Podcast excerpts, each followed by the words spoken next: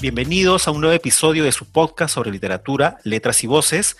Este es el episodio número 10 y como en cada ocasión me acompaña Víctor Lisa. Hola Omar, eh, ¿qué, tal? Mucho gusto de poder encontrarnos en este décimo episodio de Letras y Voces y para seguir hablando de literatura, como siempre lo hacemos decirles que en este episodio también nos acompaña Leonardo Ledesma, quien al igual que Víctor y yo también es periodista y en este caso al igual solo que Víctor también ha publicado un libro de cuentos. Bienvenido Leonardo. Hola Omar, ¿qué tal? Hola Víctor, ¿cómo estás? Este, gracias por la invitación. Estoy encantado de estar acá para conversar sobre literatura y sobre lo que nos reúne, ¿no? Que es este el tema de las letras y los libros siempre. Bien, bien, bienvenidos a todos y a todas. Eh, hoy queremos hacer un episodio distinto. Hoy es el episodio número 10. No vamos a hablar de un libro en particular como lo hemos venido haciendo en las anteriores sesiones. Esta sesión de letras y voces estamos reunidos los tres para conversar sobre lo que está pasando o lo que creemos que está pasando en nuestra sociedad, en la literatura contemporánea, a consecuencia de la pandemia causada por la COVID-19 o coronavirus y nosotros, nosotros tres, tanto Leo como Víctor y yo, hemos pensado que esta, tanto es una serie de cambios, una serie de hechos que van a impactar sobre la literatura, bueno, ya está impactando sobre la literatura que se está haciendo, que se está gestando. Entonces queremos dedicar este episodio 10, que es también el cierre de nuestra primera temporada, para conversar sobre literatura y pandemia, es una forma, o literatura en cuarentena, si prefieren, es una forma de decirlo. Yo, por lo pronto, quiero darles unas ideas iniciales para, empezar el, debate, para iniciar la conversación y decirles, bueno, por mi parte, por ejemplo, ¿no? Eh, yo cuando digo literatura en cuarentena, hemos conversado de esto, cuando coincidimos en literatura en cuarentena, estamos un poco refiriéndonos, este episodio de la civilización, es creo que el primero que pasa la, en la era moderna, ¿no? Ninguna ocasión como esta en el mundo digitalizado nos había confinado, ninguna ocasión como esta, además de estar encerrados en casa, habíamos estado tan hiperconectados con, no solamente con el trabajo, con los estudios, con el resto del mundo, ¿no? Eh, nos enteramos al instante de lo que pasa en cualquier momento. Entonces, creo que esta situación está va a calar definitivamente, va a impactar definitivamente en la creación de la literatura, en lo que va a contar, pero también seguro en diversos aspectos de esta ciencia, entonces, eh, de esta ciencia, digo, de esta ciencia social, si lo quieren, pero eh, no sé, no sé qué opinan ustedes, qué, dices tú, por ejemplo, Víctor, por favor. Y yo creo que efectivamente, como tú dices, es un episodio sui generis, porque eh, estamos todos distantes en este momento físicamente, no nos podemos encontrar como hasta hace unos meses, pero sí mantenemos la, la comunicación gracias a la tecnología. La tecnología nos está ayudando a mantener cercanía y hasta por momentos parece que esto es lo habitual. O sea, este tipo de comunicación ya está volviendo lo habitual, más habitual que incluso los encuentros cercanos entre la gente, que, que, digamos había antes. ¿no? Y con respecto al tema de la literatura, eh, se ha estado hablando mucho de lo que se puede producir en este tiempo, eh, debido a la pandemia. Estuve leyendo un poco sobre lo que pasó en la última pandemia grande que ha habido en el mundo, que fue la de la gripe española, en 1918, y mm, lo, extraño es que no hay mucha producción sobre ese episodio, eh, casi nada de literatura. algunas pinturas por allí que después he encontrado. Encontré un artículo largo en la BBC en hace unos meses pero parece que ahora la gente sí va a comenzar a producir. Hay dos, hay dos temas ahí. Algunos se están produciendo porque sienten que es el momento que les ha dado el destino para poder hacerlo. Y he conversado también con otras personas que dicen, no puedo escribir nada, no tengo ganas este, de escribir, la soledad o el encierro no me permiten crear. Entonces veo eso por un lado y al mismo tiempo la novedad, para ir terminando por mi parte, es que el tema de la pandemia ha generado, como decía, el tema de la, tecnología, pero al mismo tiempo esta versión de presentar en el, libro por, por, por, estas tecnologías de Zoom, Teams, ¿no? Que es algo novedoso, ¿no? Y que mucha gente se conecta, y que puede acceder más rápido que si, por ejemplo, se hiciera la presentación de un libro en un local X, como se acostumbra en un café o en un bar, ¿no? Entonces la gente va y se reúne pero aquí es como que la gente no tiene excusa para faltar y algunos pues se conectan y entran a la presentación, todo eso, ¿no? Y eh, ya depende, digamos, de cada contexto. En el caso peruano ya se han reabierto los negocios y por ende las librerías. Entonces uno puede presentar el libro y la gente que va a tener interés pues va a, conseguir el libro. No sé si se va a poder hacer como en presentación, que tú tienes tu lote de libros y ahí puedes venderlo más rápido. No sé cómo será ese negocio ahí, pero me parece de todas maneras que la pandemia no ha detenido el, el caminar de la literatura, ¿no? Eh, al menos en esta parte del mundo, del Perú, y observo que en otros países latinoamericanos no está pasando eso. En España mismo, bueno, en España se ha reabierto todo, han podido frenar un poco la cosa, pero veo que va por ahí el tema, ¿no? Y Leo, no sé, ¿cuál es tu parecer, cuál es tu, análisis ¿no? de esta situación, como mencionábamos tanto Víctor y yo, el tema de literatura en cuarentena, ¿no? Es un episodio, la cuarentena mundial, que nos hemos visto obligados a acatar, que seguimos acatando por el tema de la, COVID-19 o el, coronavirus. Y bueno, no sé, ¿qué es lo, qué es lo que tú quieres decirnos? A ver, este, creo que el tema de la, cuarentena es la es un fenómeno así, es una, una pandemia, pero que está ocurriendo. Víctor justo hablaba del el antecedente este de la gripe española, ¿no? De comienzos del siglo, del siglo XX, pero es la primera vez que nos agarra en el mundo tal cual lo conocemos hoy algo, un fenómeno como este, ¿no? Como, lo, como la pandemia, como el coronavirus. Y nos agarra en un momento en el que, claro, a diferencia de la, de la anterior, el mundo está hiperconectado. Cuando ocurrió aquella vez en España, bueno, nadie, nadie sabía qué pasaba al otro lado del charco, al otro lado del Atlántico. En este caso, uno se va enterando de lo que pasa en Hong Kong, de lo que pasa en Singapur, de lo que pasa en Italia, de lo que pasa en Canadá, de lo que pasa hasta en Alaska. Entonces, primero que esa, eh, ese compartimiento de información, esa esa velocidad a la que viajan las noticias, también modifica nuestro comportamiento, nuestra manera de enfrentarnos a, las cosas que vamos a hacer, al mundo, a nuestra rutina diaria, y por ende también modifica eh, la forma en la que los escritores, que hoy son más de los que eran hace 100 años, eh, van a empezar a producir o van a empezar a ver las cosas.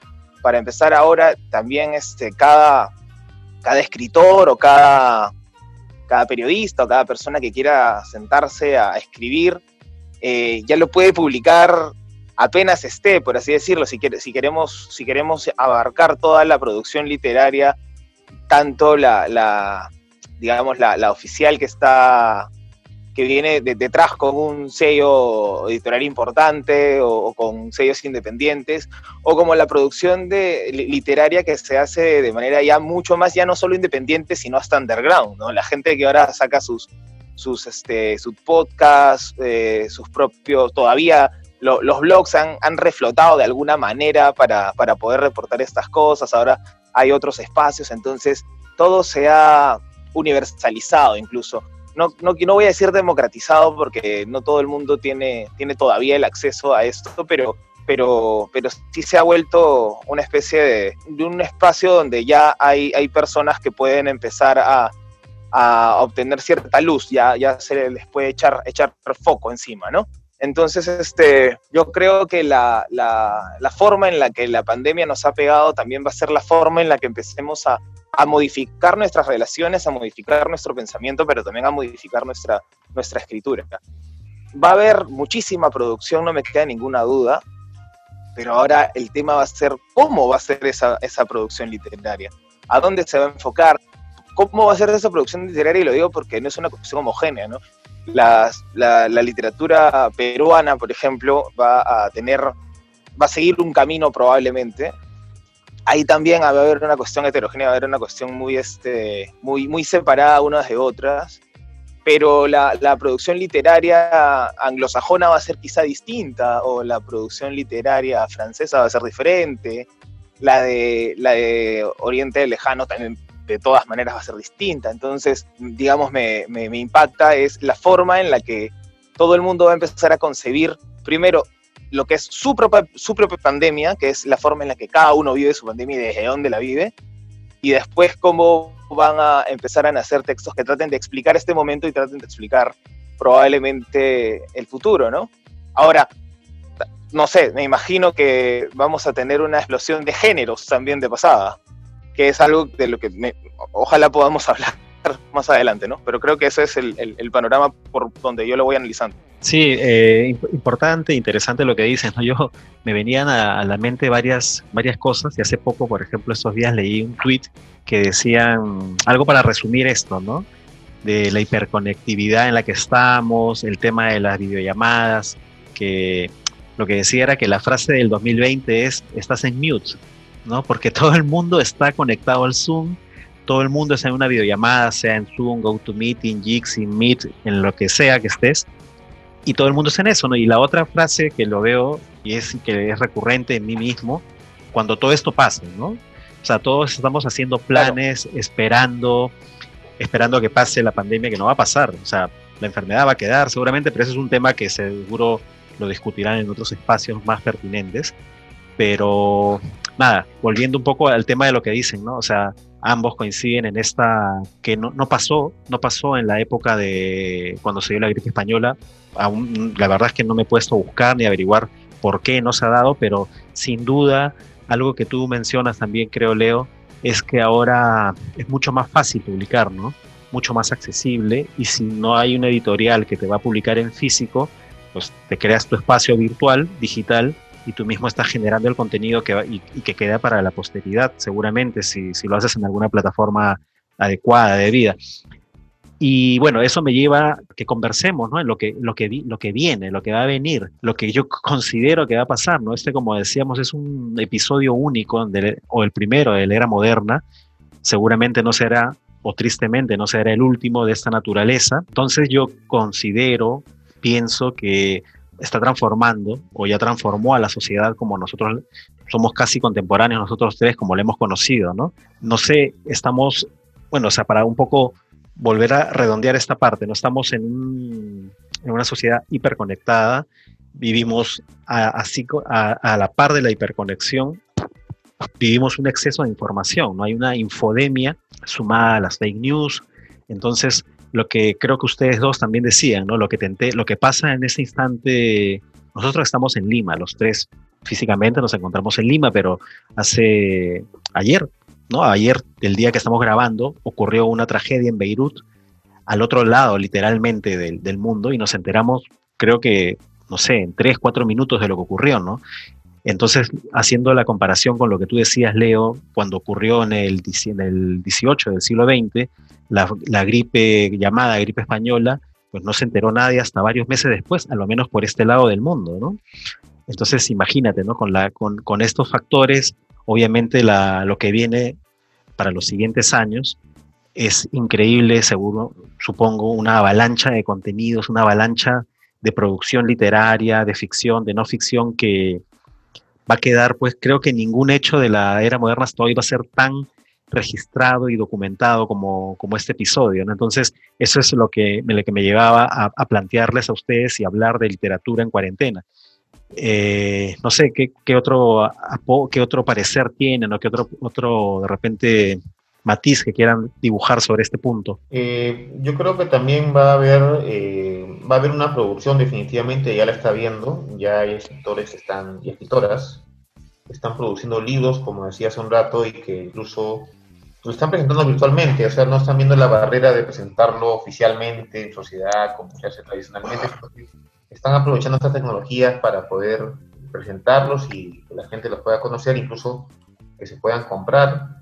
Incluso eh, la compra de libros virtuales, al principio cuando todavía las librerías no abrían, ya se estaba produciendo de alguna forma. Y este, eso va, a ser, digamos, lo que se está, este, lo que se está produciendo. Falta ver todavía lo que no me he detenido un poco a ver cuáles van a ser los tópicos, ¿no?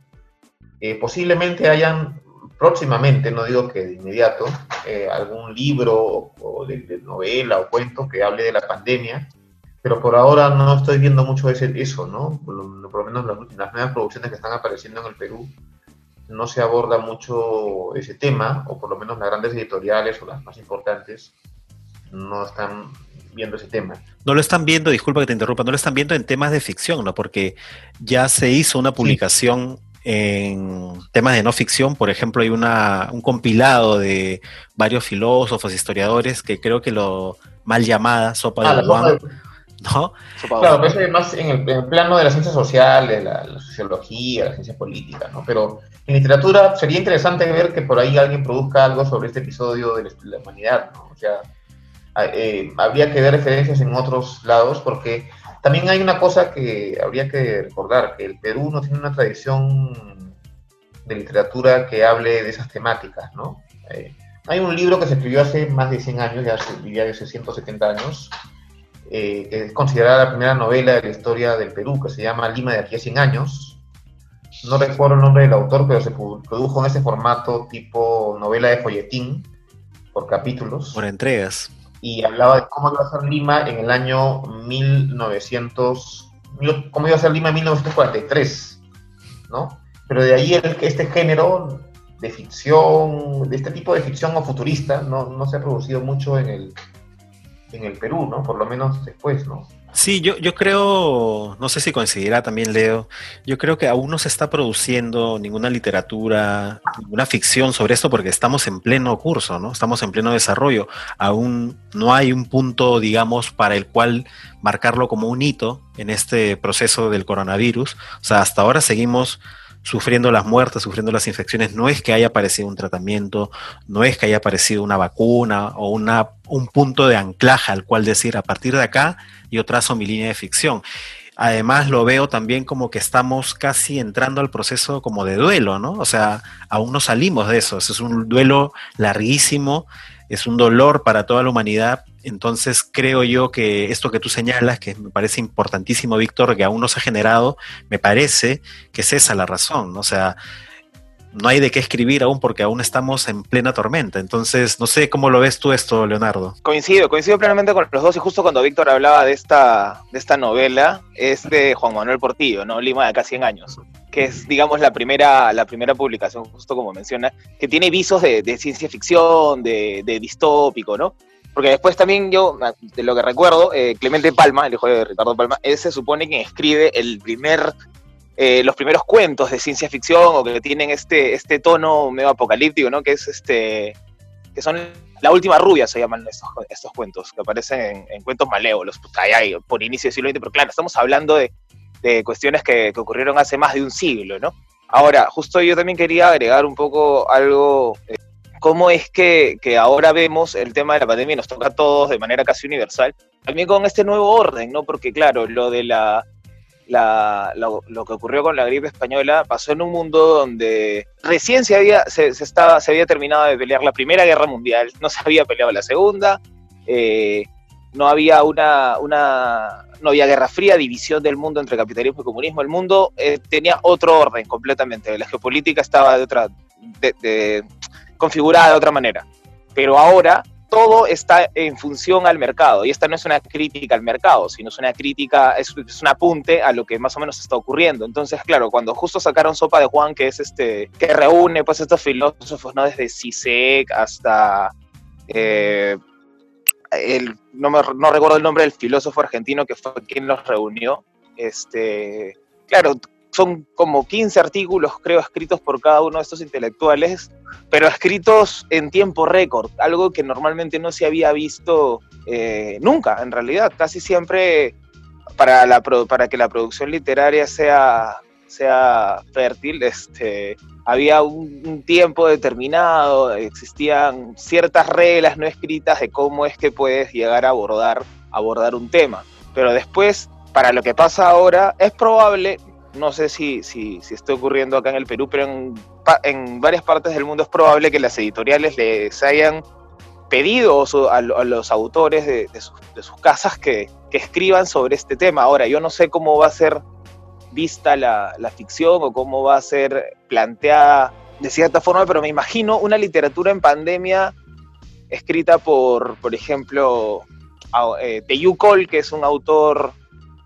afrodescendiente, o, autores eh, franceses como Hollebeck, ¿no? Entonces van a ser muy visiones muy distintas, van a tener eh, salpicados de, cuestiones sociales y de inquietudes que están moviendo al mundo, pero ¿a qué mundo? Sino a sus propios mundos.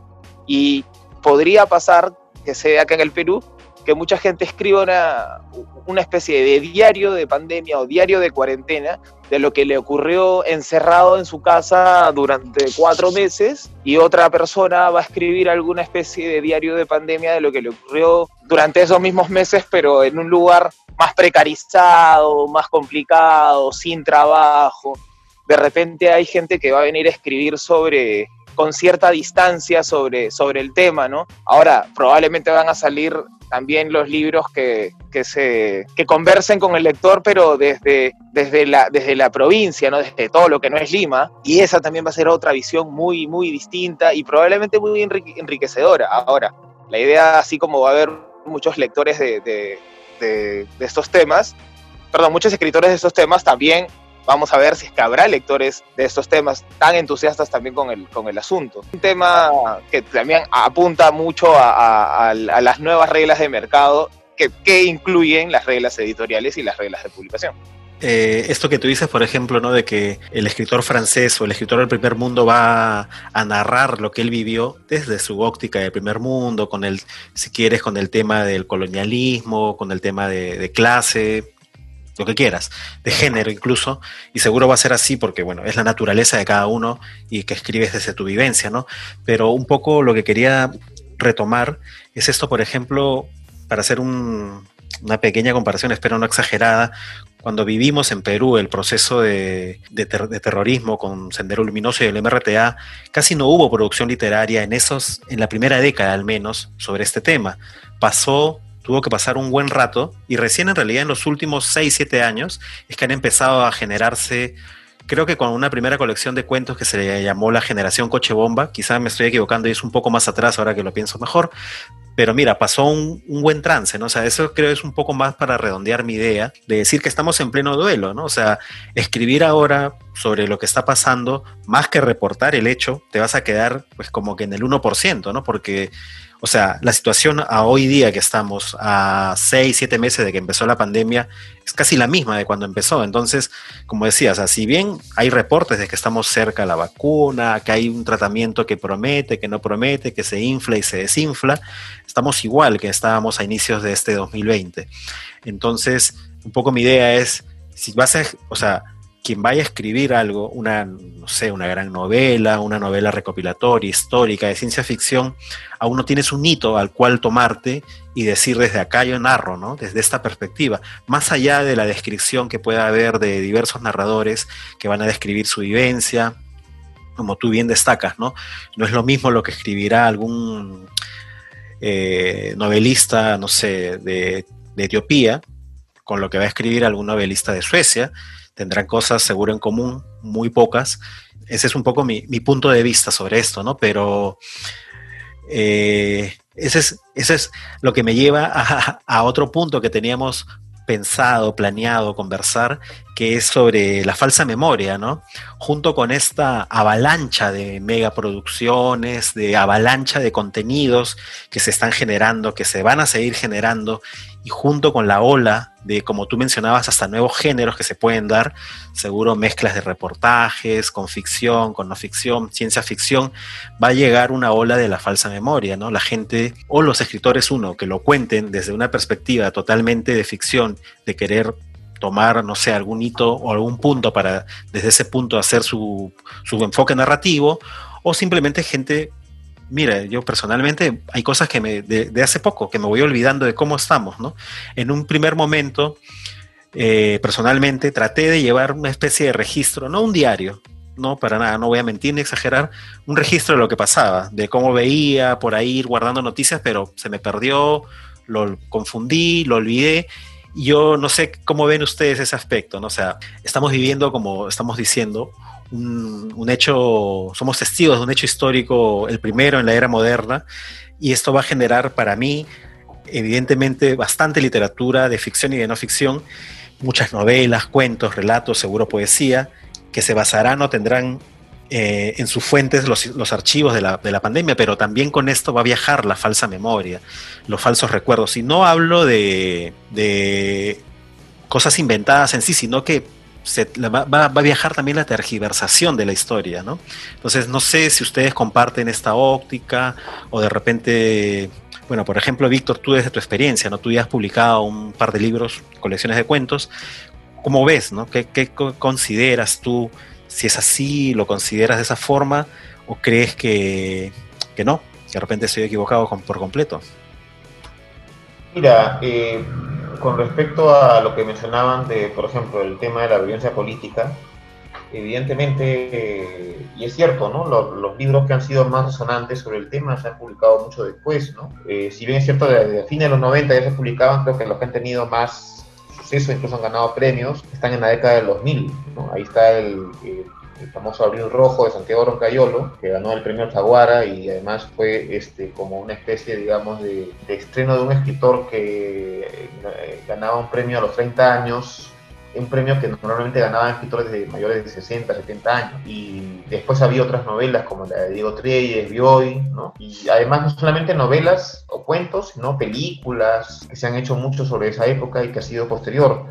Igual con el tema de la Segunda Guerra Mundial. La Segunda Guerra Mundial fue un episodio que marcó mucho a la humanidad y a partir de ahí se han hecho muchos, muchas producciones, no solamente literarias, sino también eh, reportajes, ¿no? También se han hecho películas, se han hecho documentales y hasta ahora se siguen haciendo. O sea, eso no ha parado, ha sido un evento que sin duda alguna marcó a la gente en el mundo, a la historia. Entonces, esta pandemia, dure lo que dure, va a marcar a la humanidad de alguna forma. Y a partir de allí, de repente, no va a ser de inmediato, pero en los próximos años, yo calculo que aquí a un par de años o más, pues ahí se van a ver ese tipo de producciones. Sí puede haber, yo creo, el tema de la, de la falsa memoria, se puede producir ese tema y de repente en algunos casos de una manera muy intimista. Sabemos que en el Perú, por ejemplo, hay una literatura muy intimista, sobre todo de la clase media, media alta, de hablar mucho de la experiencia, pero también se puede dar eh, una literatura producida, por ejemplo, desde lo que se vive en la comunidad, lo que se vive en el barrio, lo que se ha vivido en el Perú profundo, por ejemplo, ¿no? Eh, en cuanto a la emergencia que se ha dado por esta situación de la pandemia. Entonces yo sí coincido en que puede darse también eh, ese tema de la falsa memoria, y yo diría más desde un punto de vista introspectivo, ¿no? de la experiencia, no tanto de la experiencia global, que se puede, que se puede vivir o de otros hechos que vayan a ocurrir. O sea, por ejemplo, ahorita vivimos una etapa de la pandemia que ya sabemos cómo va la cosa, lo que se ha producido, pero más adelante no tenemos idea. Y incluso cuando estábamos en mayo o en abril, eh, no esperábamos muchas cosas que hemos visto después, ¿no?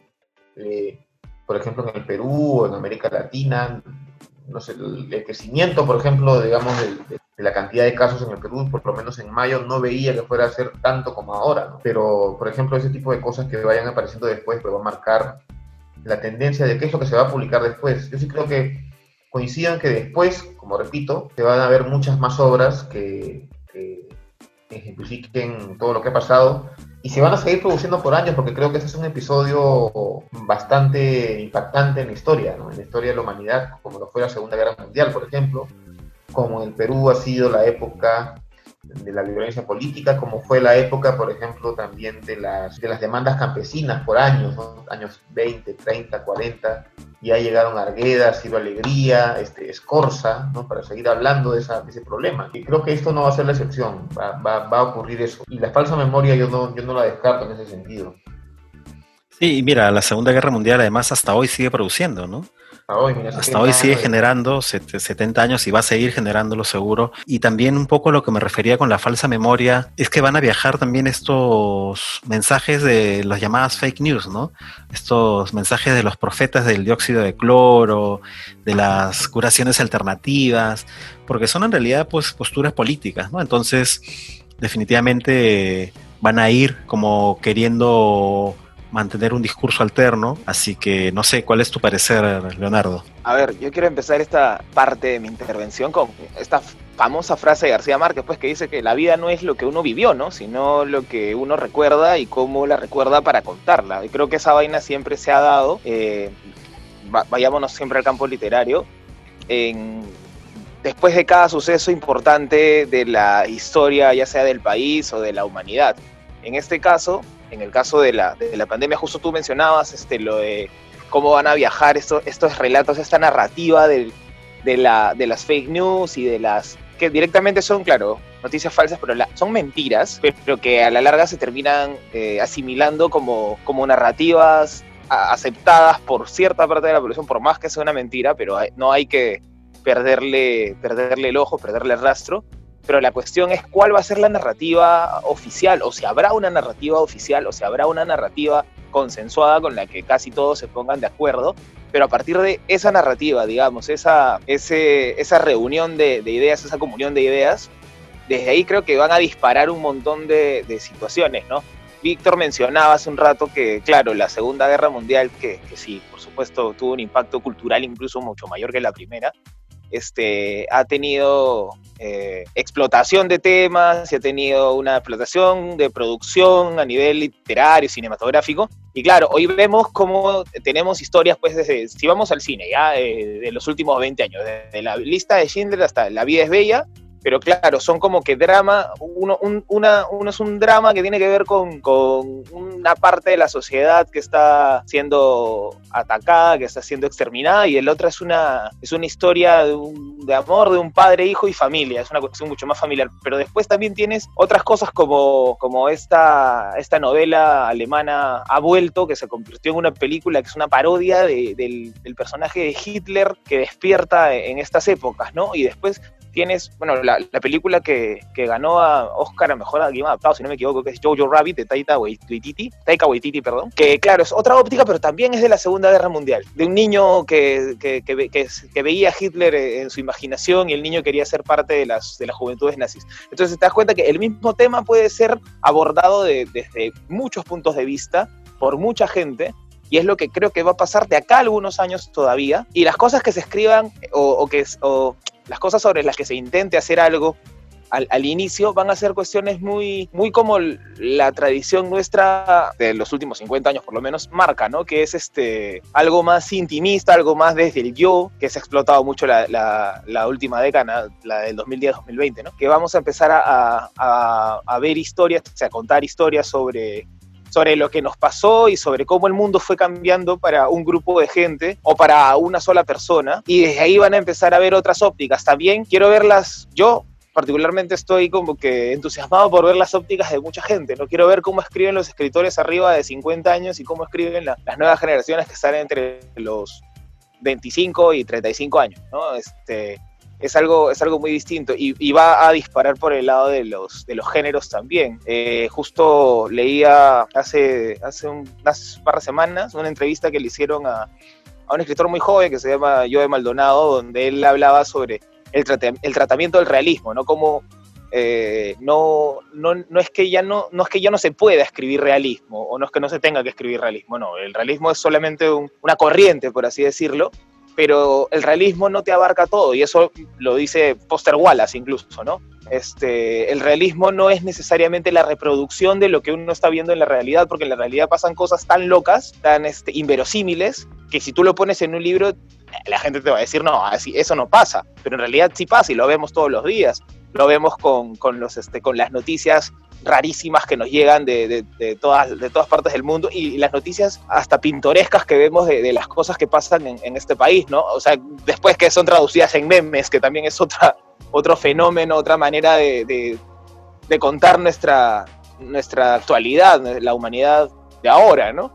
Este, este fenómeno de, me parece bien interesante y, y, hasta ahí también se hace un deslinde de las fake news, ¿no? O sea, por favor, deja de compartir cosas que no necesariamente se acerquen a, a la realidad. Y ese mismo, esa misma dinámica se va a extrapolar también en la literatura. Yo no creo que, yo creo que la, la, la, falsa memoria va a terminar siendo, se va a terminar partiendo, ¿no? La memoria oficial, la memoria underground, una memoria un poco más alejada, y todas van a componer al final el relato de una historia, ¿no? Es como cuando nosotros, o a mí me ha pasado, he conversado con muchos amigos o, con gente que no veía hace rato y, todos tienen un parecer distinto de lo que les pasa. ¿no? Yo, he conversado con gente a la que, incluso de alguna forma la pandemia los ha favorecido, si no es que los ha ayudado en su proceso personal de ordenarse. Se han ordenado en horarios, se han ordenado en trabajo, claro, pero hay gente que no ha perdido las cosas. Hay mucha gente que tiene un luto porque se le murió un pariente, porque se le murió, se le murieron los padres, hay otra gente que tiene, este, que, a, la que la pandemia la tiene muy ansiosa o, que nunca pensaron vivir algo así o que viven al, borde de un ataque hipocondriaco porque dicen, pucha, ¿qué pasa si me toca? Me, me, me, me, atemoriza, me da un poco de miedo saber que me puede dar algo así, que me mande a una, a una sala de cuidados intensivos o a, a un hospital. Pero conversé la vez pasada con una amiga y me dijo, eh, te voy a contar porque no le he dicho a nadie, he, tenido coronavirus, pero ya me pasó, ya es todo bien. Y conversé con otro amigo que tuvo que regresar al trabajo para que, porque ya tenía que hacerlo, y salió positivo, pero el tipo nunca sintió un, síntoma, no tuvo un síntoma, no, no sintió absolutamente nada, no contagió a nadie, y si alguien lo tuvo, nadie se enteró. Entonces, esas pequeñas historias es la que voy recogiendo mucha gente para crear sus propias ficciones, para crear sus propias, sus propias obras, ¿no? sus, sus novelas y, o, para hacer periodismo incluso. Creo que por ahí va a partir, creo que va a ser la, heterogeneidad de, historias la que va a primar. Interesante, pero es precisamente ese detalle el que tú describes el que va a generar esta falsa memoria, ¿no? Porque, o sea, yo parto de una idea, ¿no? Es, este es un hecho, una enfermedad.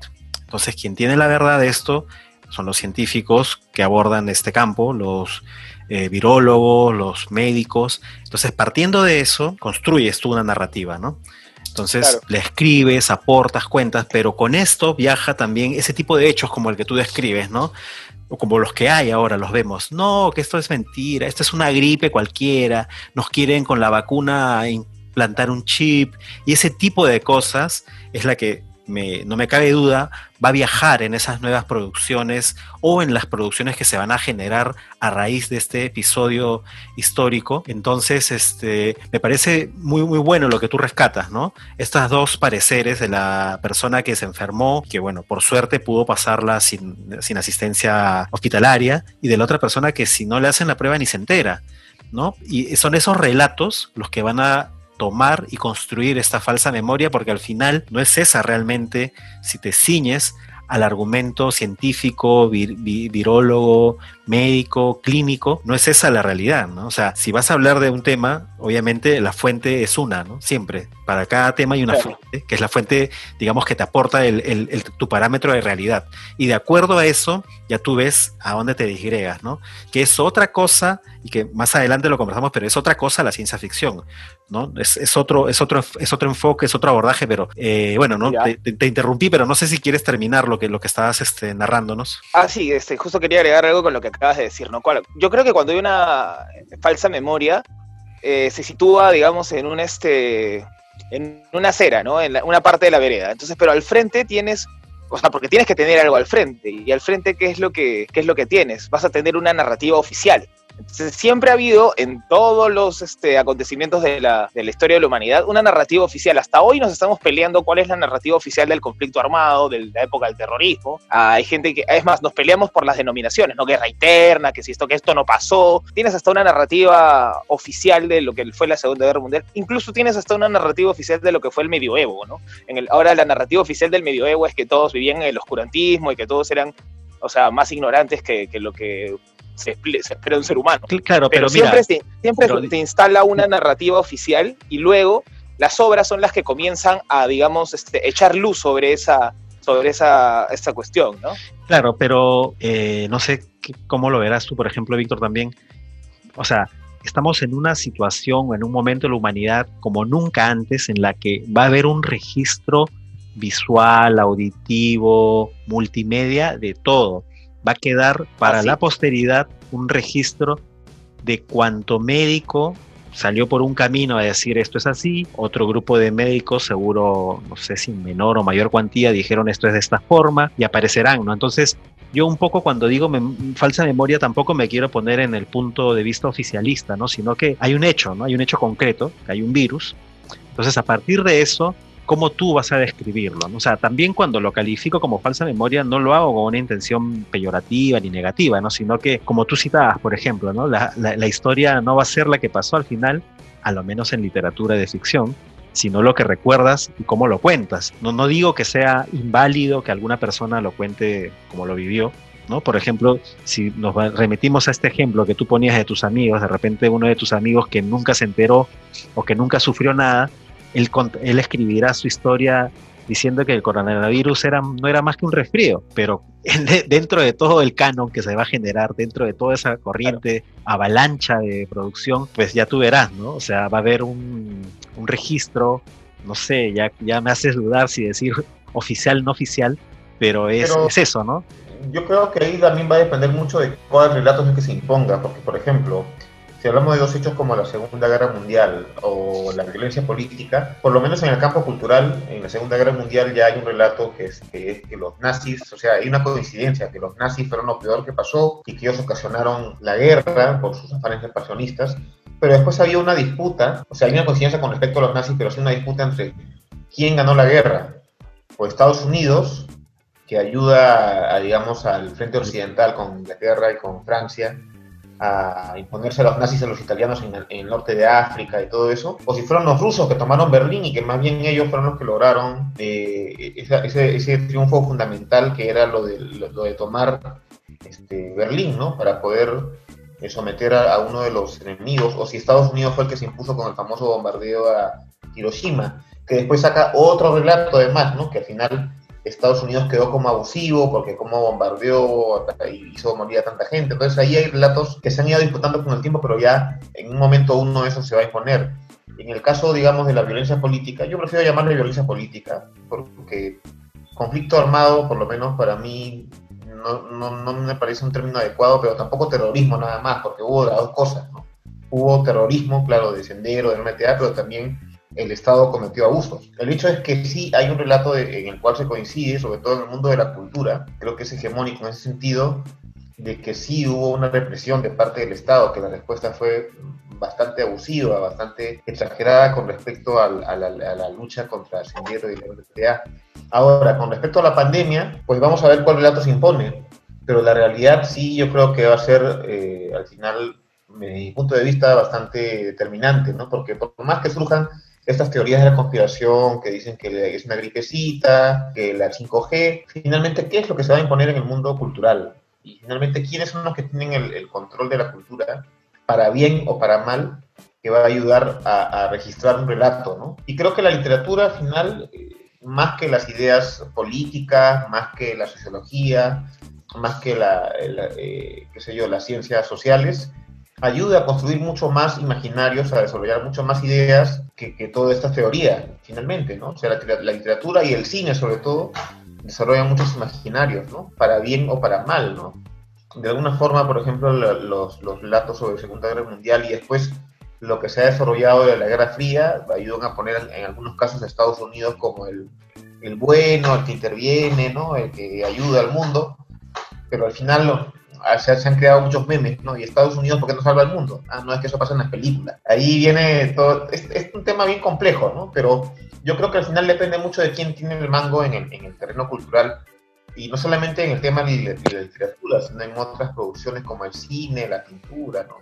Uno ve el, el, famoso cuadro de Guernica y ahí te da cuenta del horror que fue, ¿no? El, bombardeo, ¿no? Y por más que lo han querido negar los, en un momento los franquistas, porque hubo unos años que decían, no, eso es mentira, al final quedó registrado en la historia. Claro, pero eso es, eso es algo, o sea, y eso es un poco que me lleva a esta reflexión un poco simplista de que al final la historia la cuenta el que, el que gana, ¿no?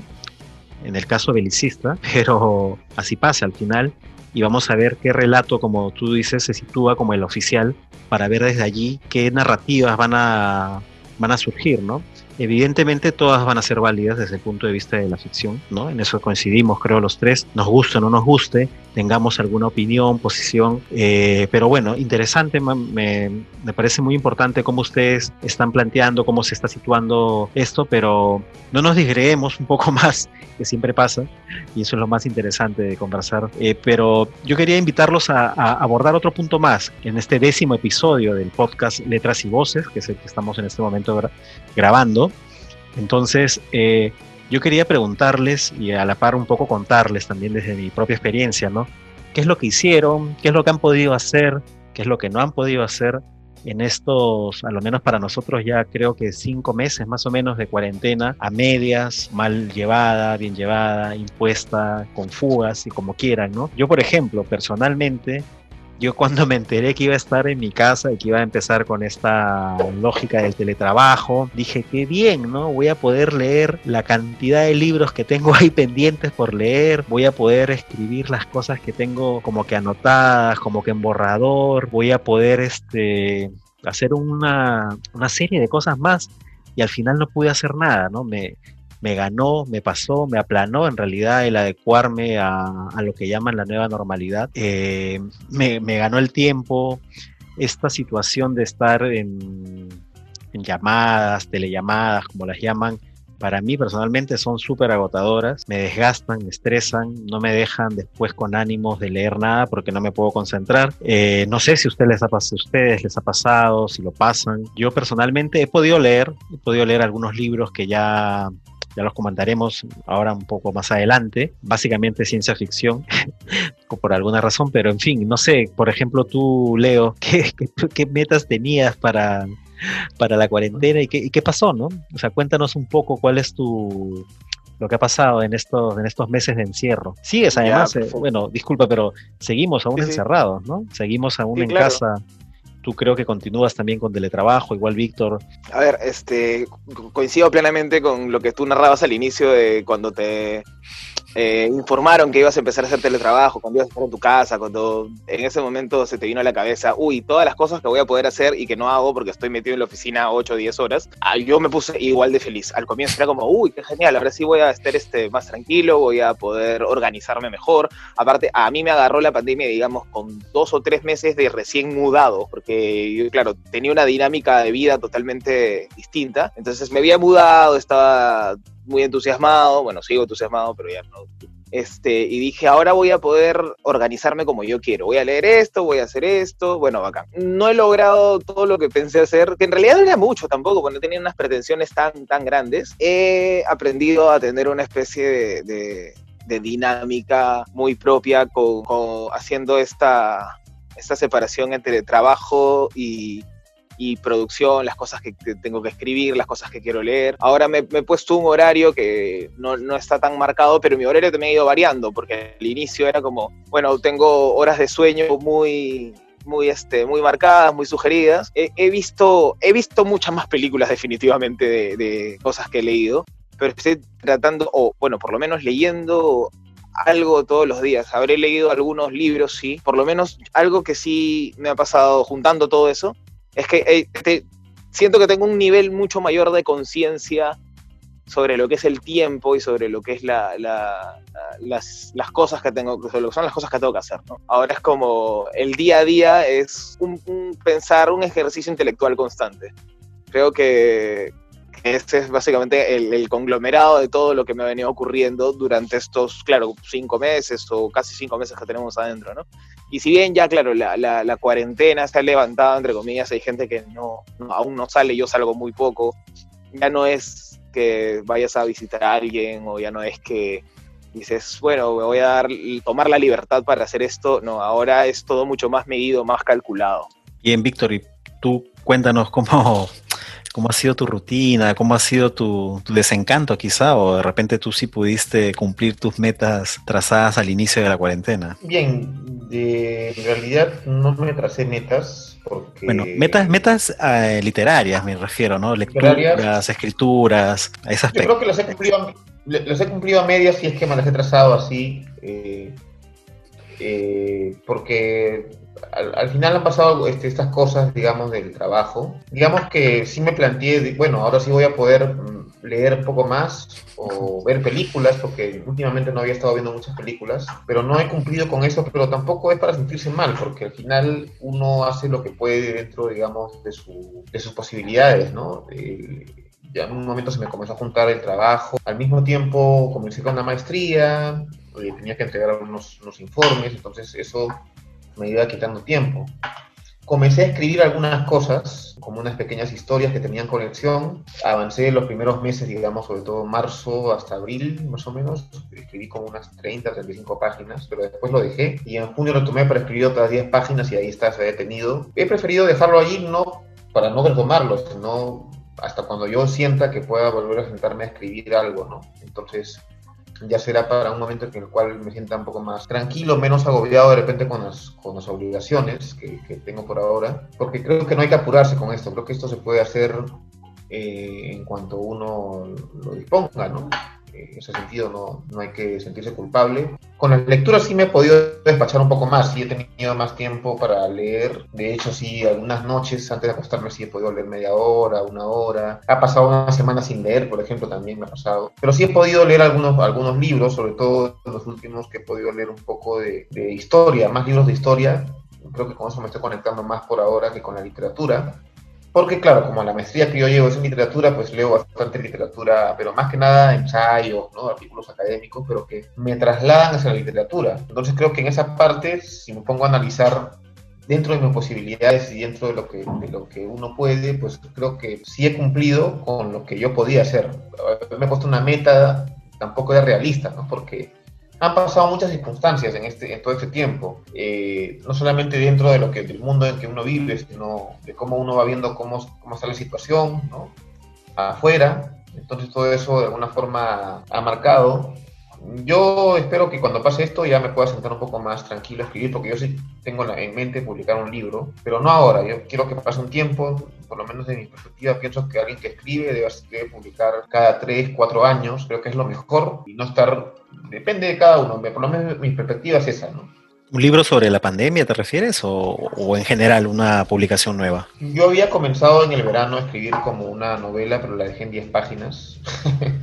¿Ya? Me faltó un poco de disciplina ahí, pero con lo de la pandemia comencé a escribir un relato sobre la pandemia, pero no específicamente con respecto a los hechos de la pandemia, sino como, eh, como, como, una escenario. Media, como un escenario. La, la, pandemia es el escenario, pero es una novela media política. Claro. Entonces me envolvió la historia y además los, las noticias que iban dando es como que me alimentaban, no para transcribir exactamente lo que estaba pasando, sino que me daban ideas, contexto, panorama para ir creando. Hasta ya tengo un poco la estructura de la novela, porque incluso ya un día agarré y dije ya, este capítulo, pa, pa, pa, o sea, como que ya tengo 10, 11 capítulos definidos. Después ya me centraré en algún momento de definir, ya este capítulo va a tratar de esto, ya, ya veré cómo le doy giro a la historia. Ah, y también en julio participé en el Mundial de Escritura. Hubo un Mundial de Escritura que se difundió por las redes. Formé un equipo con otros amigos, nos reuníamos por Zoom cada, cada, cada bueno, en esos días fueron 14 días seguidos para escribir textos de al menos 3.000 caracteres y escribimos varios cuentos. Bueno, eh, al final escogimos a una persona del grupo que tuvo el mejor texto, fue a una fase final, no clasificó, pero eh, lo que nosotros nos importaba es ese ejercicio de escribir diario. Creo que ahí sí pude cumplir un objetivo, de alguna forma que no me lo había planteado, pero fue como acostumbrarse un poco. Y creo que fue una buena experiencia y algunos estamos ya reuniéndonos cada semana por Zoom para ir leyendo a cada autor, ¿no? Ir leyendo a cada autor y ahí explorando no solamente cuáles fueron sus mejores relatos, sino qué potencialidades tiene para escribir y qué también cosas tiene que pulir, porque de hecho uno nunca termina de aprender, ¿no? Como una vez decía Roberto Bolaño, que Roberto Bolaño fue un gran escritor, un gran novelista, decía, le preguntaron sobre si su obra había alcanzado la perfección. Hay un famoso video en YouTube que se llama La belleza de pensar. Y él decía, uy, si me pusiera a revisar, encontraría un montón de errores. es como decir que él hasta cuando seguía escribiendo ya era un escritor consagrado, él seguía encontrando errores. En esto y creo que en cualquier actividad humana uno debe siempre tener claro que no va a terminar de aprender. Posiblemente se vaya eh, adquiriendo nuevas eh, herramientas, va, perfeccionándose un poco, pero nunca va a llegar a la perfección. Entonces, eso es un poco como lo he podido vivir en estos días, ¿no? Con respecto a lo que es la literatura, como aficionado a la lectura, digamos, y también un poco como alguien que escribe, que quiere escribir. Interesante cómo lo cuentas, ¿eh? Yo un poco me, me descolocas de cómo lo había planteado pero no, no, me, no, me, o sea, no me refería cuando decía metas, un poco, no sé, de forma metafórica, ¿no? Un poco más era como, como, como, como decíamos con Leo, pues por ejemplo, esto de voy a tener más tiempo, ¿no? Y la verdad es que claro. más tiempo no he tenido, ha habido... Sí, yo lo sí, mencionaba sí. porque hubo gente que se planteó eso al inicio en las redes, comenzaron a decir, sí, que ahora sí podía poder escribir mi novela. Yo no me lo quise plantear ah. así. Incluso, Víctor, perdón que te corte, incluso hubo hasta memes, ¿no? Que si no sales de esta, de esta cuarentena con este un libro leído, o con un libro escrito, o con una empresa, una, un emprendimiento puesto, entonces desperdiciaste el tiempo, lo cual a mí me parece una tontería, ¿no? O sea, cada uno claro. empieza a vivir esta cuarentena de la forma en la que le toca, depende de sus propias capacidades también, de sus propias fobias. Incluso recuerdo haber leído un texto de Mariana Enríquez donde hablaba de eso, que no podía ni leer ni escribir y, y, ni siquiera conectarse con, la gente de su trabajo para coordinar cosas. Leila Guerriero creo que también ella misma dijo que ahora había descubierto esta faceta de, cocinera que no, no, tenía, ¿no? Entonces había un montón de anécdotas que también te van pintando más o menos cómo es la, diversidad de la, de la gente, ¿no? Este, hace un toque justo mencionabas esta cuestión de las cosas que se vinieron escribiendo poco antes. A mí me pasó algo, algo similar. Yo en el 2018 empecé a escribir una novela que quería situarle en un escenario preapocalíptico, o sea, un poquitito antes de que todo se vaya al diablo. Eh, y en esta ciudad. Al final terminaba siendo una novela de padre e hija y dije, vamos a meterle esto ubicado acá en Lima. Y escribí, escribí como treinta y pico páginas, 40 páginas. Y fue, fue, interesante, eh, pero la dejé, la abandoné y luego me, me embarqué en un pequeño proyecto con, con, un amigo, con Joe Maldonado, para escribir un, libro que terminaba siendo sobre una cuestión más de horror, de hiperrealismo, de, pero, pero que, que, que cuenten otra, otra forma de ver nuestro, nuestro espacio, ¿no? el espacio donde hemos crecido, y que vayan, no sé, que tenga que ver con invasiones extraterrestres, con este con apariciones espectrales, fantasmales, algo así, que, que, te descoloquen un poco, que vaya más al género. Y justo ahí, a finales del año pasado, inicios de este, o sea, en diciembre, salió publicado, dijimos vamos a empezar a moverlo en el 2020 y bueno, el 2020 nos movió a nosotros, pero ya veníamos imaginando y creo que eso de imaginar un mundo siempre diferente al que estás acostumbrado, un orden completamente eh, ajeno, es algo muy, muy humano, ¿no? Este, ponernos en la situación de eh, qué va a pasar si ocurre esto. Y una situación normalmente, como la imaginación y la, forma en la que está configurado nuestro cerebro, nos manda siempre al lado en el que todo es extremo y solamente tenemos dos opciones. Entonces imaginamos mucho esos, esos escenarios, ¿no? Bien, mira, en mi caso la única producción que ha sido ha sido de una cantidad increíble de notas periodísticas. Creo que más que en los últimos años, en estos meses, por el trabajo a diario. Importante, ¿no? Importante esto que mencionan ambos. Me, me sumo, me sumo a ello, pero no sé, o sea, sigo un poco descolocado todavía.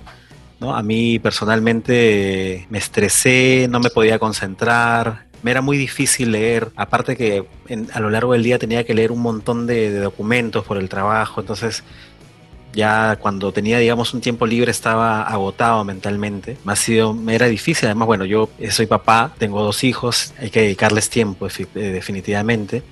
Entonces tienes que ver, ¿no? Como, como tú, por ejemplo, señalabas, en este caso, Leo. Pero bueno, ese es un poco como como hemos visto, como hemos vivido ese periodo de pandemia, pero ahora yo quisiera, no sé, si pueden o quieren comentar, por ejemplo, algunos libros que hayan leído antes, ¿no? Este es un podcast sobre literatura, este es el podcast Letras y Voces. Quisiera preguntarles a ver si han leído o qué novelas, qué cuentos recuerdan que quizá le, lo puedan ubicar, ¿no? Como un antecedente de este episodio que estamos viviendo. No sé, alguna novela, novela de ficción, novela histórica, pero si quieren compartir alguna anécdota o memoria de estas historias que puedan haber leído. No he leído específicamente un libro sobre esta temática. He estado leyendo al principio algunos libros de literatura, eh, pero últimamente uno de historia y otro de filosofía, pero que filosofía que contaba cosas de historia, entonces por eso se me hacía más fácil, porque leer un libro de filosofía no es fácil en sí, para mí por lo menos. Pero sí recuerdo mucho que cuando comenzamos estos podcasts hablamos de una novela de Saramago que era Ensayo sobre la ceguera, pero yo recordaba más una otra novela de Saramago, que es Las intermitencias de la muerte. Esa novela también cuenta algo fantástico, en el sentido de que la gente deja de morir más bien, o sea, todo lo contrario a lo que está pasando ahora, que la gente se muere en mancha. Entonces, eh, en esa novela la gente deja de morir y de pronto hay unos sectores que se quedan afectados y que piden al Estado que los ayude, como ahora muchos sectores piden al Estado que los ayude por la situación de la pandemia, de que no pueden producir, no pueden trabajar, ¿no? Por ejemplo, eh, las funerarias comienzan a demandar al Estado que les ayude porque ya no hay muertos. Necesitan una subvención, se acabó el negocio, no puede morir la gente. Al mismo tiempo, las iglesias también piden ayuda porque dependen de las, este, de las misas de difunto, de las misas de mes, ya no se pueden hacer, pues, porque la gente no muere. Y eh, al mismo tiempo los hospitales comienzan a tener saturación, porque los que iban a morir están agonizando, pero no mueren. Y mucha gente, para paliar eso, en esa novela se cuenta que comienzan a hacer eh, algo para que mueran, se los llevan a la frontera, cruzan la, frontera y mueren en el otro país. Y surge un problema diplomático, porque están trayendo muertos acá, al otro país. Como hay gente que, digamos, tiene que hacerlo por lo bajo para poder enterrar a su familiar o evitar saturaciones, pues hacen contrabando de cadáveres o de gente muerta, de gente enferma, muy enferma, para que pueda morir en, el otro lado de la frontera. Entonces, ahí vemos como una especie de colapso de, digamos, de algunos negocios y también de algunos servicios del Estado, ¿no? Que es lo que se está viendo ahora con un, con un contexto completamente distinto como es el contexto de la muerte, Más bien allí la gente no moría, en el mundo al revés. Son estas distopías que, que planteaba Saramago en Ensayo sobre la ceguera también, el tema de la epidemia, ante la ceguera, que todos se quedan ciegos. Es, un poco la novela que yo recordaba que no la he leído en estos tiempos, pero sí la leí justo hace un par de años y la recordé en ese momento porque, mm,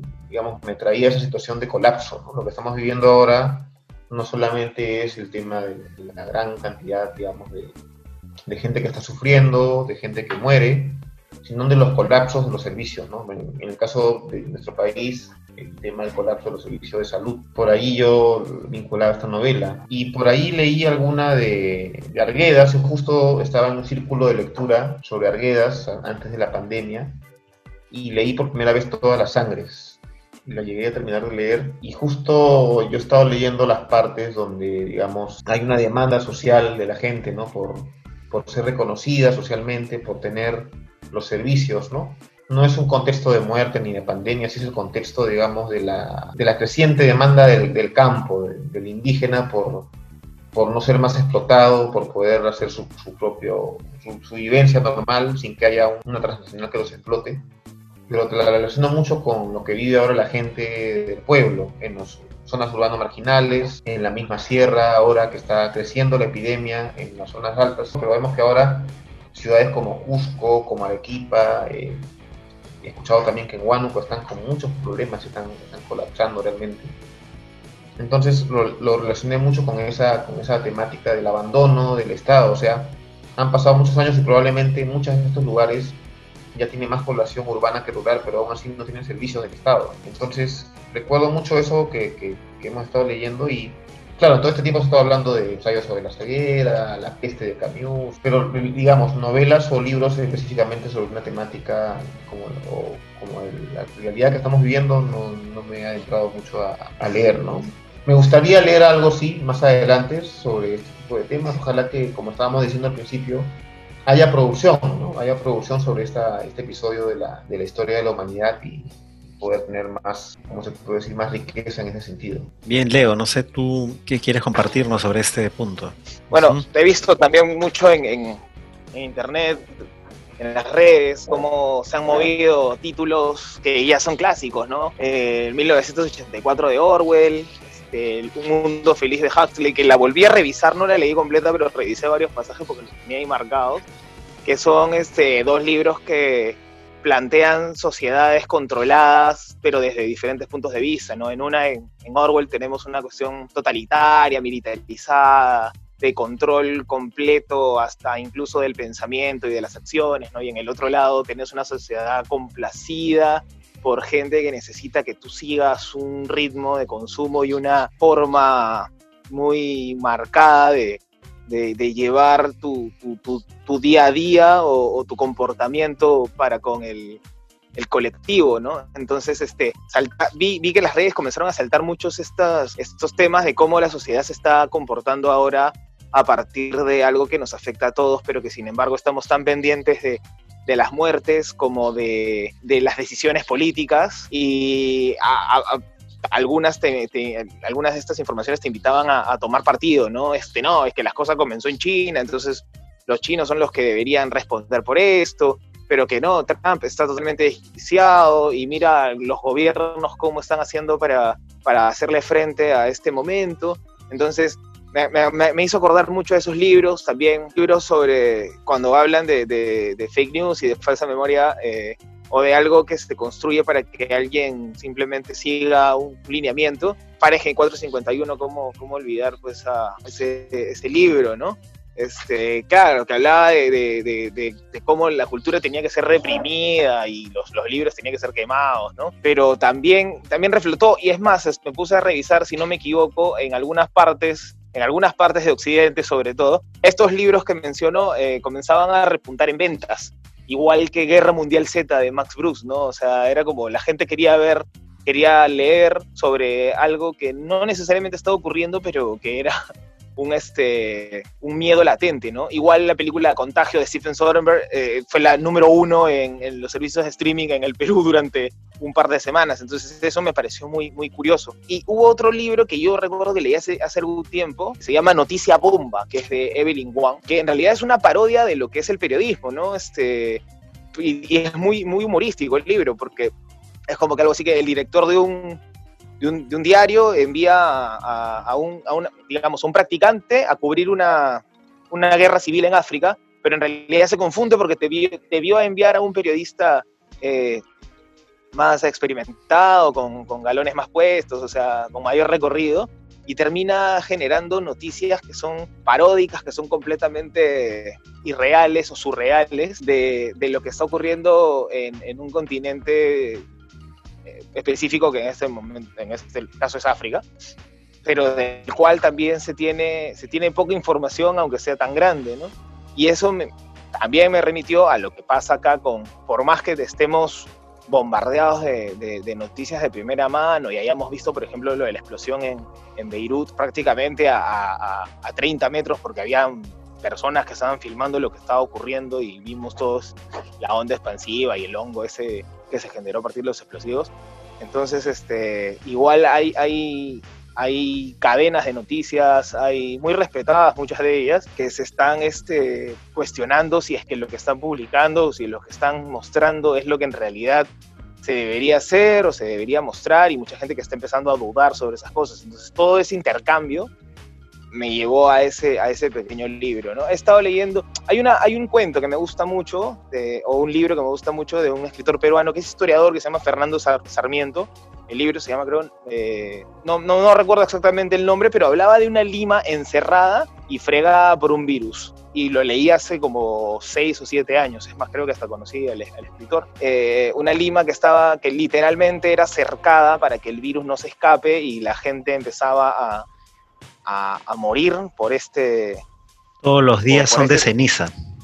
Todos los días son de ceniza, ese, es el libro. Sí, no, tuve la suerte también de coincidimos con él, he trabajado con él, pero bueno, sigue, sigue contando, por favor. Claro, claro, justo yo, o sea, yo lo leí porque me, cayó el libro así de la nada, ¿no? Me pasó un pata y me pareció bien bacán ese cuento. Este, y cuando empezó esto, también hice un pequeño revisionismo de, las cosas que tenía en la cabeza y dije, este es el que más se acerca o que más eh, se acerca para mí eh, a, algo que podría, que podría, no sé, tener como referente de lo que está pasando, ¿no? Y he leído eh, muchas cosas sueltas, libros que no, normalmente quizás no tengan que ver con, con, este, con este momento, ¿no? Pero también me he puesto a revisar otros libros que a veces son, digamos, inclusive ninguneados por, eh, en el campo académico, estos libros de, de distopías juveniles, ¿no? Eh, eh, que, luego se hicieron películas, los Juegos del Hambre, Maze Runner, un montón de cosas donde, claro, un, eh, un mundo medio desolado y totalmente futurista, este, está también la, gente que pelea por una versión oficial de la historia y por una libertad y que tienen que vencer a un grupo de, a una gran corporación o a un grupo de políticos que tienen controlado el, controlado el asunto, que tienen la sartén por el mango. Entonces creo que eso, en esos libros también, digamos, se, puede encontrar muchísimo material para, para incluso aprender y estudiar el comportamiento, el comportamiento humano, ¿no? No desde el punto de vista formal o científico, sino simplemente desde, desde el literario, que a la larga también busca eso. Digamos, esos libros son los que se me vienen así rápidamente sin, sin tener que, que ir a revisar a la biblioteca sin tener que, googlear mucho en este caso, ¿no? Mira, a mí, bueno, me venían a la cabeza a medida que pasaban las cosas, no porque contase algo parecido, pero no sé por qué no lo podía sacar una novela de ciencia ficción que es, eh, no sé si han leído, El alzamiento de Brian King, ¿no? Donde unos entes, unos espíritus empiezan a cobrar o empiezan a tomar posesión de cada criatura que muere en la Tierra a raíz de un experimento. Entonces, eh, de acuerdo a cómo narran en esta novela, no sé por qué, a medida que iba avanzando la pandemia, yo he ido hilándola con esa novela, pero bueno, ese es un poco. Eh, igual esto que tú dices también, la película Contagio, la, la, vi, la he visto, la he revisto varias veces. Igual hay una película coreana que creo que se llama Gripe o Pandemia, no me acuerdo, que está en el catálogo, bueno, de la plataforma de Netflix, donde hay algo, ahí en, esa, en esta película coreana hay algo muy importante, casi al final, ¿no? Cómo describen un poco el manejo geopolítico que hay fuera de la intención que puede haber de los médicos, ¿no? Como en un momento quieren bombardear la ciudad, quieren para controlar el virus, pero se, se, se, se, bosqueja un poco como, como hay una intención, ¿no? De un grupo de países por controlar lo que pasa en otros países. Ah, bueno, ahí, ahí tienen que ver esa película. Otra, no sé por qué, pero otra de las novelas que me venían y me siguen viendo a la cabeza es Metro 2034, si no me equivoco es el nombre, que es una saga, ¿no? 2034, 2035, donde la gente vive encerrada, no por un virus, sino por contaminación radioactiva, pero viven encerrada de forma subterránea. Esto después había, no sé si han leído un cuento de El Orsay, de Hernán Casiari, que es Diario de Amor durante una catástrofe.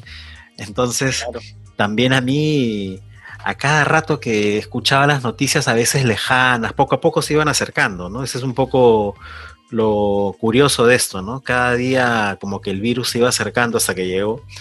Y, en este cuento, pues, este, bueno, Casiari como para él le importa más su, dolor por esta decepción amorosa que lo que ha pasado, ¿no? Que lo que pasa es un hecho mundial, pero y él mismo, él mismo en la forma en que lo cuenta está diciendo de que no le importa nada a la humanidad, solo le está importando su dolor. No sé por qué, pero bueno, me venían un poco a la cabeza estas historias, pero un poco lo que quería también decir con ahora es este cómo la ciencia ficción tiene una predilección en realidad por los virus, ¿no?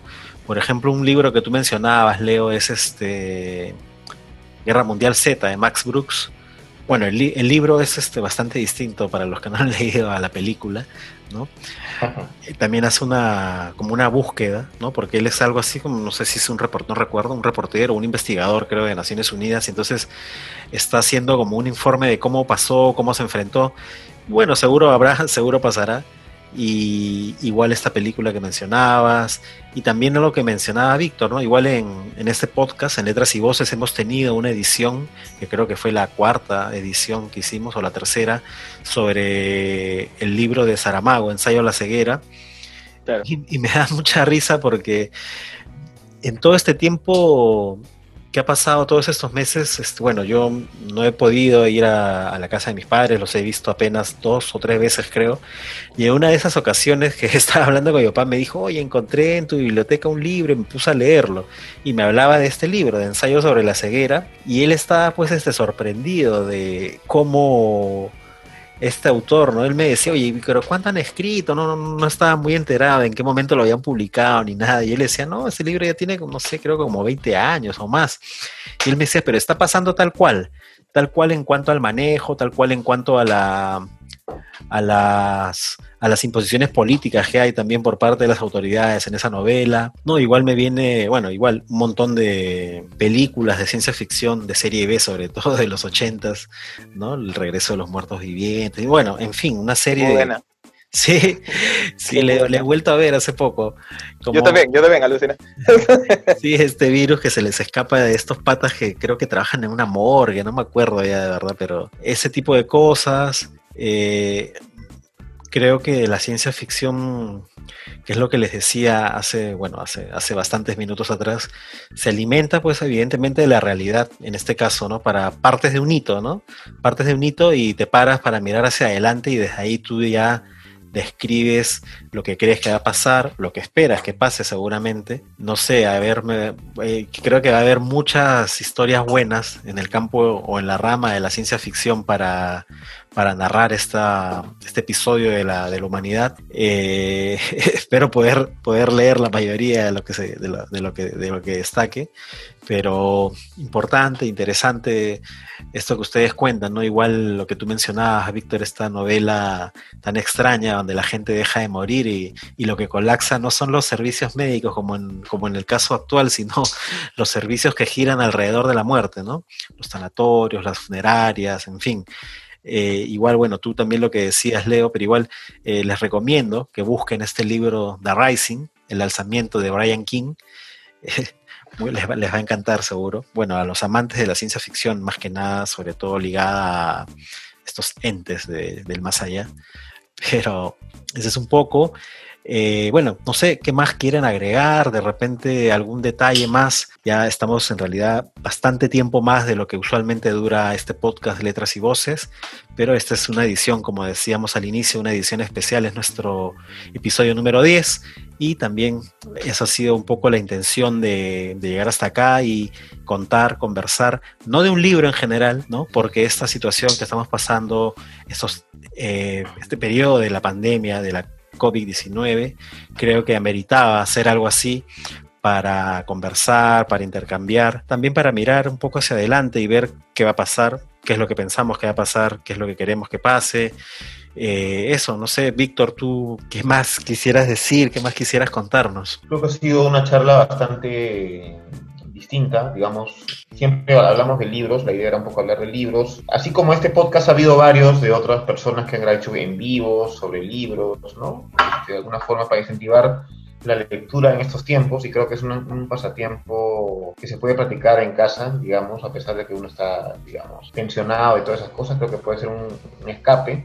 No es el único, por cierto, pero también creo que hacer este tipo de diálogos sobre la literatura, sobre lo que pensamos de la literatura, sobre lo que pensamos de la pandemia y puede producir sobre la literatura y también sobre las cosas que hemos hecho por y para la literatura es bastante aleccionador porque hemos podido intercambiar cosas que hemos hecho, de repente no todo ha sido igual, también hay coincidencias definitivamente en algunas cosas que hemos podido hacer, pero creo que ha sido revelador poder intercambiar esas experiencias y poder eh, compartir entre nosotros, ¿no? Y seguramente el público que escuche este podcast va a poder sentirse identificado con alguna de las cosas que hemos podido compartir. Sí, tal cual como dices, este, por ejemplo, un detalle antes de darle paso a Leo. Eh, yo recuerdo hace, no, no me acuerdo la fecha exacta, pero traje pude ir a la casa de mis papás, donde está mi biblioteca, y pude traerme los libros que tenía, todos los libros de Harry Potter, y mi hijo, mi hijo Santiago, tiene nueve años, empezó a leerlos a los días que los traje. Mira, deben haber pasado creo que unos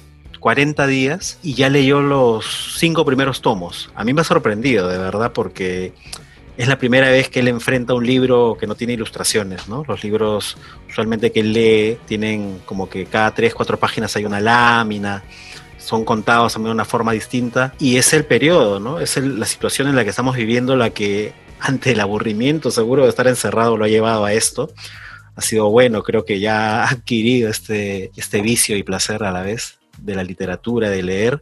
Igual creo también mi esposa, por ejemplo, Patricia, ha podido leer y releer libros. Ella eh, es fanática, vamos a decirlo así, sobre la temática de la Segunda Guerra Mundial. Le encantan los libros históricos, las novelas, entonces ha visto ahí también, aprovechado un poco el tiempo para leerlos, para releerlos. Y algo curioso más, bueno, tengo mi hija Fátima, tiene cinco años, ella aprendió a leer en casa, le hemos enseñado a leer, así que estamos tejiendo una nueva futura lectora, seguro. Eh, bueno, Leo, no, no, no quiero quitarte tampoco tiempo para que nos digas, por favor, que, que, no sé, algún detalle, impresión final antes de concluir este episodio 10 del podcast Letras y Voces. Bueno, primero agradecerles por haberme invitado, pasado la voz para conversar, dialogar, intercambiar un montón de experiencias, anécdotas, eh, apuntes, ¿no? Que hemos tenido y coincidimos en, en un montón de cosas y, más que coincidir o discrepar, creo que no, no caben tanto esos términos, sino como que nos hemos em, empezado a enriquecer con esta, este intercambio empático de lo que de lo que nos ha ocurrido, de lo que nos viene ocurriendo y probablemente nos siga ocurriendo durante un buen tiempo más, la pandemia, ¿no? Este, algo que no, se me, que no quería que se me escape es que hace rato que mencionaste algo sobre, mencionaste la palabra coreana, coreano, creo una, una, una cuestión así. Me acordé mucho de Old Boy, pues, ¿no? Esta película de de este, Chan creo que es el director. Este, eh, obviamente no tiene mucho que ver con una pandemia ni nada, pero cuando empezó esto, lo primero que se me vino a la mente fue el encierro. Y el encierro, claro, en la película es un tipo que está encerrado 20 años y acá nosotros llevamos 5 meses nada más, pero el encierro y es esta forma en la que nuestro comportamiento va variando porque es algo que no nos ha ocurrido en toda la vida. Dije, pucha, voy a terminar así, o sea, no, no creo que termine desquiciado ni, ni, con ganas de matar a alguien, pero, pero de hecho sí voy a, voy a cambiar de un momento para de un momento a otro, ¿no? Eso es obviamente para que no se, no se me vaya. Este, y, con, respecto a la producción que se viene, yo creo que se va a venir una gran producción literaria, más temprano que tarde incluso. No creo que haya una distancia tan grande entre, entre lo que está pasando y lo que se va a hacer. Y, lo veo con entusiasmo, ¿ah? no, no lo veo con... No, no, no me fastidia, no me hace ningún tipo de ruido, como dicen ahora.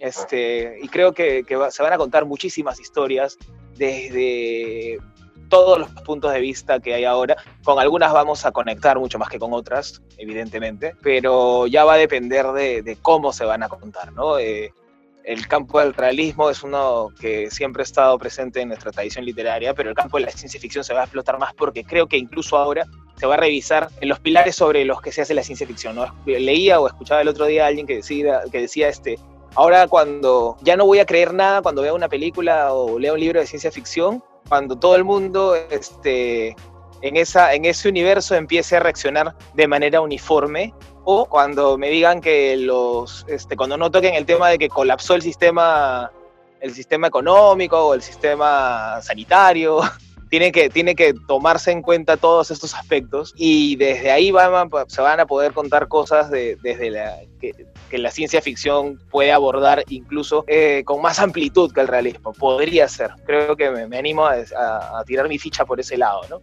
Creo que es algo que tendremos que, esperar. Nada más vamos a terminar siendo testigos de, de una gran producción literaria. Calidad buena, mala, regular, no se sabe, pero de que va a ser basta, va a ser grandísima, ¿no? Bien, bueno, eh, ha sido interesante escucharlos. Usualmente con Víctor solemos conversar sobre un libro en particular en cada episodio de Letras y Voces. Esta vez quisimos, este, lo planeamos, ¿no?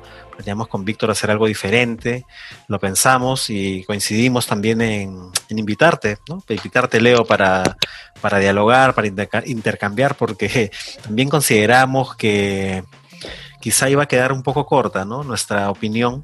Entonces, gracias por, tus ideas, por tus comentarios, por discrepar, por coincidir. Y nada, yo solamente decir que, como tú también señalas, se viene una gran ola, seguro una avalancha de producciones de todos los géneros, ¿no? Todos los géneros, seguro películas, series, novelas, seguro más podcasts de, de realidad, sobre literatura, cuentos, ciencia ficción, de todo, de todo eh, esto no acaba, esto no termina, vamos a continuar seguro pasando por más, este, más, más, más periodos como este, lamentablemente. Eso, eso por mi parte, yo hasta acá me despido.